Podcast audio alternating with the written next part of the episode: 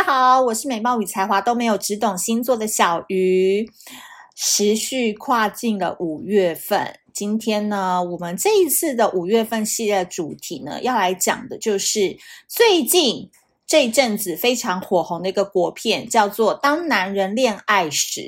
听说这个国片呢，所有的男生去看都会哭到不行，因为对于剧中阿成那一股浪子情深，然后那一股心中都有一个最爱的一个女人的一个倩影的付出，很多男生真的，你要看他的眼泪，就带他去看这一部片，包准他哭着出来。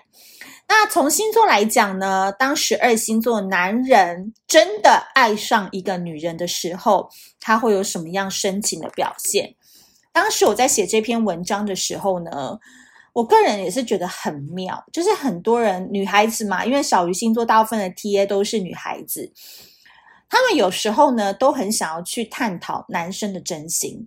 在一起了就会一直想要问他是不是真的爱我，然后不在一起了又想要问。他是不是真的想我？所以有时候呢，这个想跟喜欢哦，如果男生不是那种显性代表，比如说常常会把我爱你挂在嘴边，或是常常接送你上下班，或者是呃你去哪里他都陪着你。其实男人根本不是这样子的生物，但是有些时候他的爱跟浪漫可能都体现在一些很小很小的生活当中，或者是你根本就没有注意到的一些小小行为。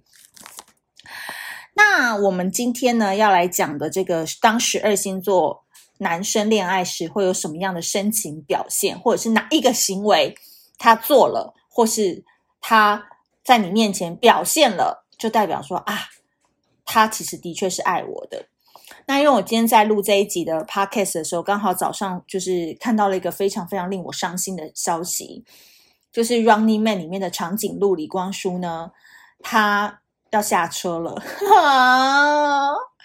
我是 RN 十一年的铁粉呢，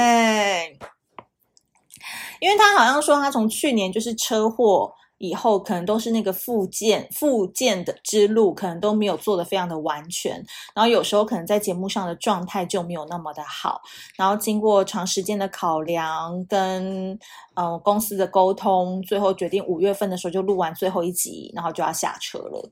你知道 Gary 离开之后，李光洙也要下车，我就觉得，我因为我蛮喜欢长颈鹿的，因为我觉得他就是领那个薪水领的非常实在，就是他在每一次的搞笑跟每一次的呃背叛，每一次的惩罚，每一次的搞笑，我觉得他都是卖卖用尽了全力在做这场秀，那我就觉得非常非常的难过。所以呢，今天我们的第一集，我们就不按常理来。我们就不一定要从第一个星座开始说，我们就从巨蟹男开始讲。我为什么要先提李光洙这件事情？就是因为其实啊，我觉得李光洙他可能啊，我自己个人的判断，这是我个人的发言哦，可能健康因素，我觉得可能是一部分，但我觉得有可能他现在正在面临一个人生转折期吧。因为他有可能接下来下一阶段，他可能想要结婚了，或者是他可能更想要减少他的工作量，或者是说他可能现在就只想要往演员这条路去发展，可能对他来讲，未来十年、二十年，这是一个比较可靠的路嘛。因为综艺节目有时候电视台说断就断，你也不知道这个可以维持维持多久。所以呢，当巨蟹男呢，你要跟他成为。呃，另外一半的时候，你必须要了解到一件事情：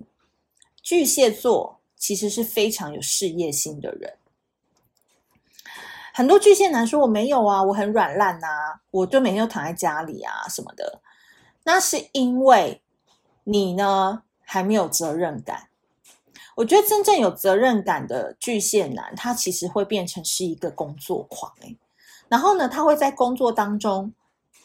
从一个很可爱、很清纯、很无害的小男孩，然后历经了世事变化之后，他在职场上会变成是腹黑级的大 boss。所以我觉得巨蟹男女哦，其实都会在职场上逐渐被黑化。那这个黑化其实是一个非常好的过程，因为他小时候乖太久了，他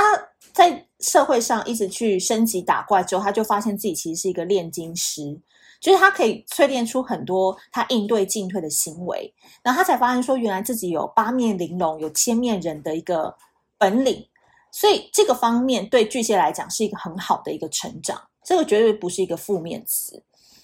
那巨蟹男呢，很多人都说哦，当他深爱一个人的时候，他会想要给你一个家。可能会想要给你一个未来，可能会想要给给你一个堡垒这样子的。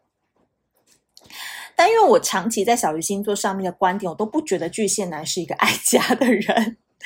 这点可能要跟所有巨蟹男说声抱歉了，因为我真的我自己好了偏颇的来讲，就是我身边的巨蟹男，我觉得每一个都是身边有秘书，然后有红粉知己，然后嗯，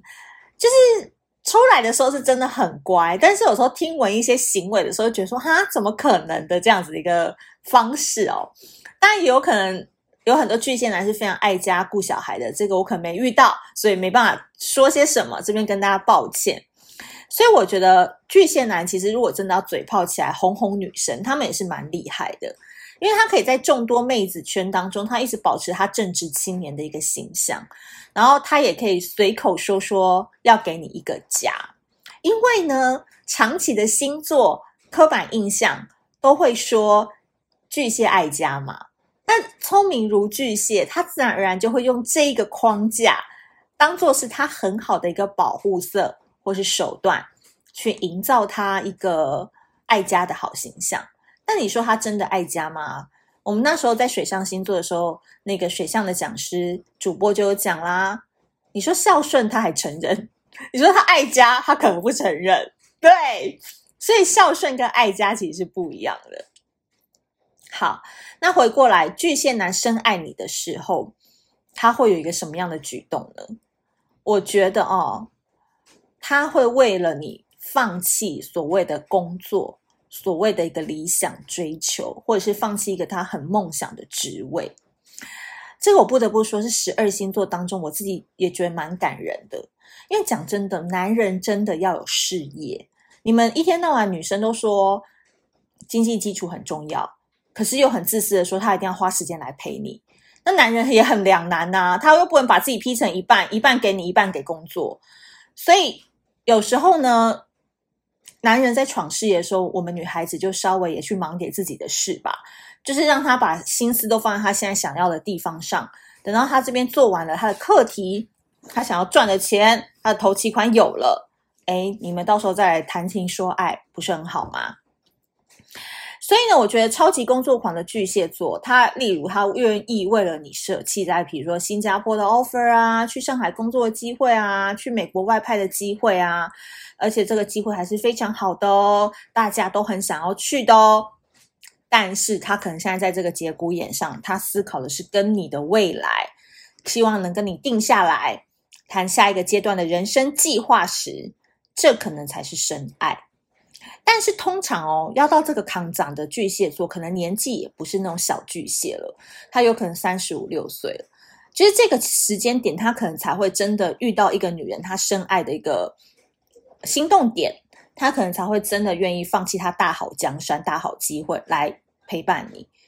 因为你可能就说你会很担心某些事情的发生，或者是你会很担心说双方因为距离可能就没有共识等等。如果他没有喜爱你的话，他是不会把你这些话听进去的，他会觉得反正我在当地再交一个也可以啊。可是如果当当他觉得说他人生没有办法没有你的话，这个东西他就会考虑在他的人生规划当中，所以我要提的一个重点是说，当然我觉得这个也是所有人的相遇都是这样。其实有时候任何情感都不能阻阻挡巨蟹座对于工作的追求，所以出现在他们的人生时间点是非常的重要的。就是有时候你可能二十五六岁的时候跟他谈，他还没有想要定下来的话。他可能就是每天都会非常的忙碌，因为他想要有赚钱嘛，因为他们是需要有钱有家才会有安全感的人。这个家是他自己花钱买的家哦，不是说你跟他共同打造的这个家。所以呢，他的弱点都会展现在工作和你之间的抉择。当他开始会呃犹豫不决啊，愁眉苦脸啊，然后开始思考人生、工作和你之间怎么样把它串成一条线，是比较可以顺畅的过的时候，你相信我哦，这个弱点哦，他一生只会展现给一个人看，这个其实就是要天时地利人和啦。所以当你成为那个幸运儿的时候，你记得你千万不要逼他，巨蟹一逼就跑，一逼就躲进他的壳里了。你就是还是很坦然，呃，面对，然后呢，淡然的去做你自己的事情。但是，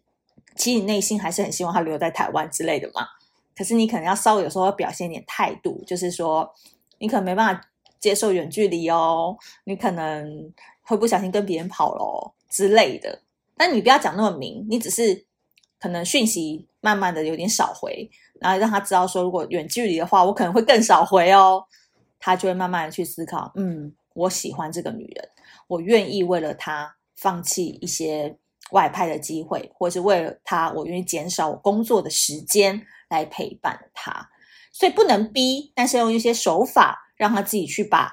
呃判断做出来，然后这个判断是对你来讲是有益的。所以呢，今天我们十二星座男恋爱时深情的表现第一集，我们就讲到了是巨蟹男。所以再提醒大家一次哦，巨蟹男深爱的表现就是为你放弃事业追求。好的，如果你喜欢这一集的内容的话呢，记得帮我们苹果 iOS 系统的朋友帮我留言写评论嘛。有时候我刷评论，想看看大家对于这一集的看法。